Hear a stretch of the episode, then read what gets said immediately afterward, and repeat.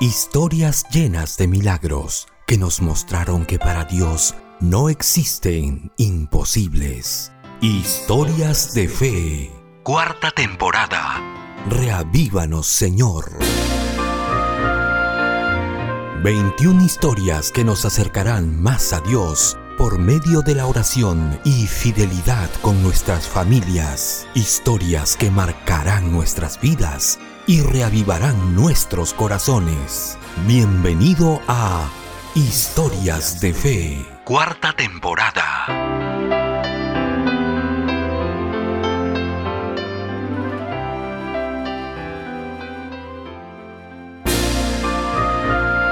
El carrito misionero.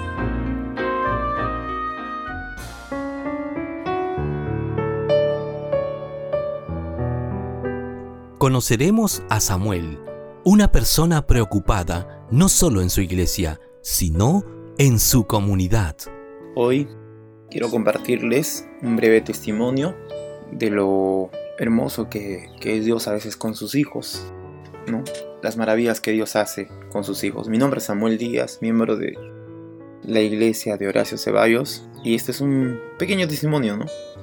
que quisiera compartir con ustedes y agradecer también al pastor Orlando Chilón, que nos da la oportunidad de poder compartir estas experiencias en, en el trabajo de nuestra iglesia.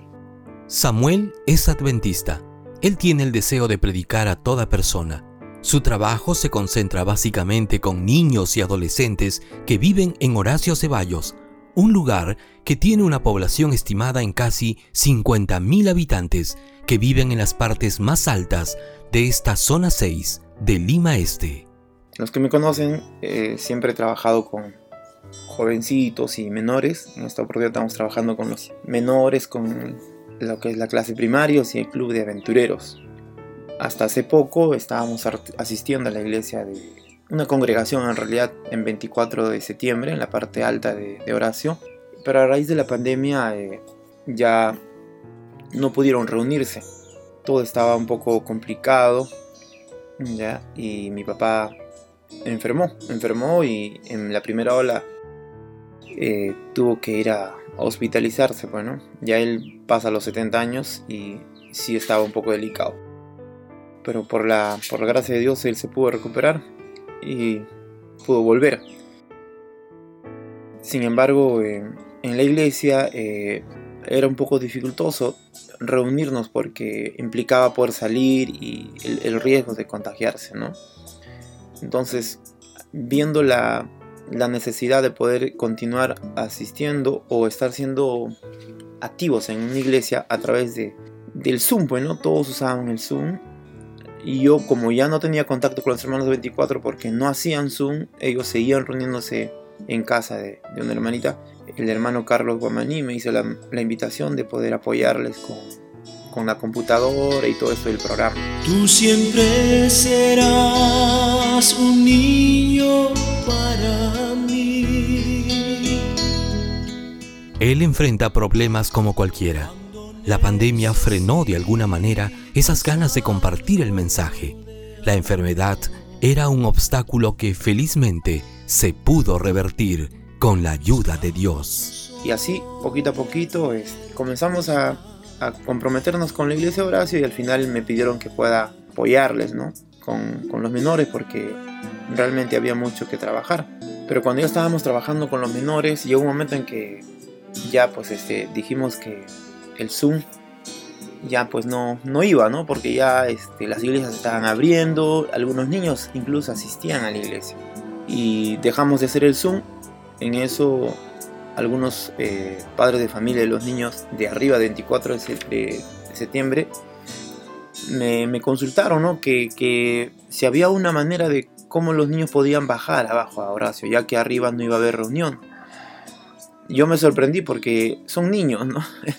ellos no podían porque trabajaban, pero ellos querían que sus niños sigan participando en, en las reuniones del sábado, en las reuniones del club. Entonces le dije, si hay la voluntad de ustedes de poder enviarlos, no hay problema, ¿no? Nosotros subimos arriba, los recogemos y también los hacemos regresar, pues, ¿no? Para que estén seguros. Debido a que todo lo que a veces ocurre en la calle, ¿no? Lo que uno ve en las noticias, qué es lo que pasa a veces con los niños. Y el compromiso de presentar a Jesús se mantuvo hasta que las condiciones cambiaron, pero vivían en partes muy altas de este lugar.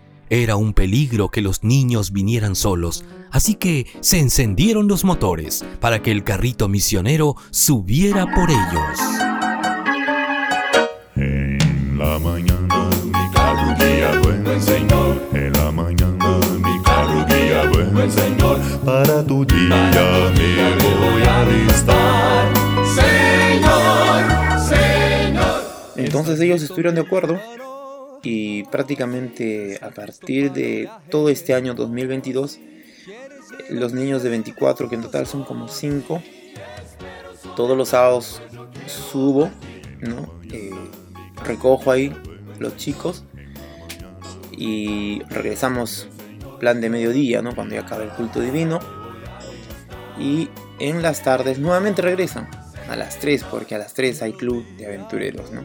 Y ya se, sí, sí es un hábito, ¿no? Entonces ellos mismos se pasan la voz, ellos mismos este, siempre están haciendo recordar a los papás, ¿no? Que mañana tengo que ir a la iglesia y así que por favor. Entonces es bonito como ver cómo Dios ha, usado, ¿no? Eh, de alguna u otra forma a su servidor para poder de alguna forma llevar el evangelio, ¿no? Yo siempre le pido a Dios que me dé la oportunidad de poder también darle estudio bíblico a los papás, ¿no? Porque los niños están aprendiendo y excelente hasta ahí, pero el objetivo en sí es poder ganar a, eso, esas familias, ¿no? Y bueno, hermanos, este era lo que les quería compartir, un breve testimonio eh, de lo que Dios está haciendo aquí en la iglesia de Horacio Ceballos. Muy agradecido. Cuando tenemos el deseo de llevar a Cristo, no hay nada que nos detenga. Las calles empinadas de Horacio Ceballos son recorridas por el carrito misionero. Ese carrito que sube alto, muy alto, tan alto que puede tocar el cielo. Hay más historias que continúan escribiéndose para mostrar al Dios vivo y poderoso. Hasta aquí, Historias de Fe, cuarta temporada. Reavívanos, Señor. Búscanos en las distintas plataformas digitales de podcast como Historias de Fe. Escríbenos a historiasdefe.adventistas.org. Este fue un mensaje de tus amigos adventistas.